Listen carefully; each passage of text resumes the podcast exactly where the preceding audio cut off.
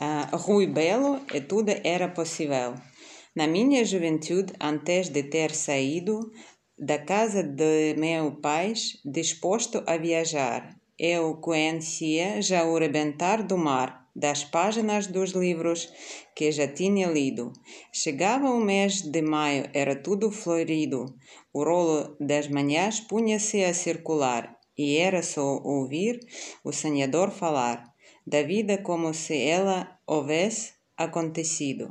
E tudo se passava numa outra vida. E havia para as coisas sempre uma saída.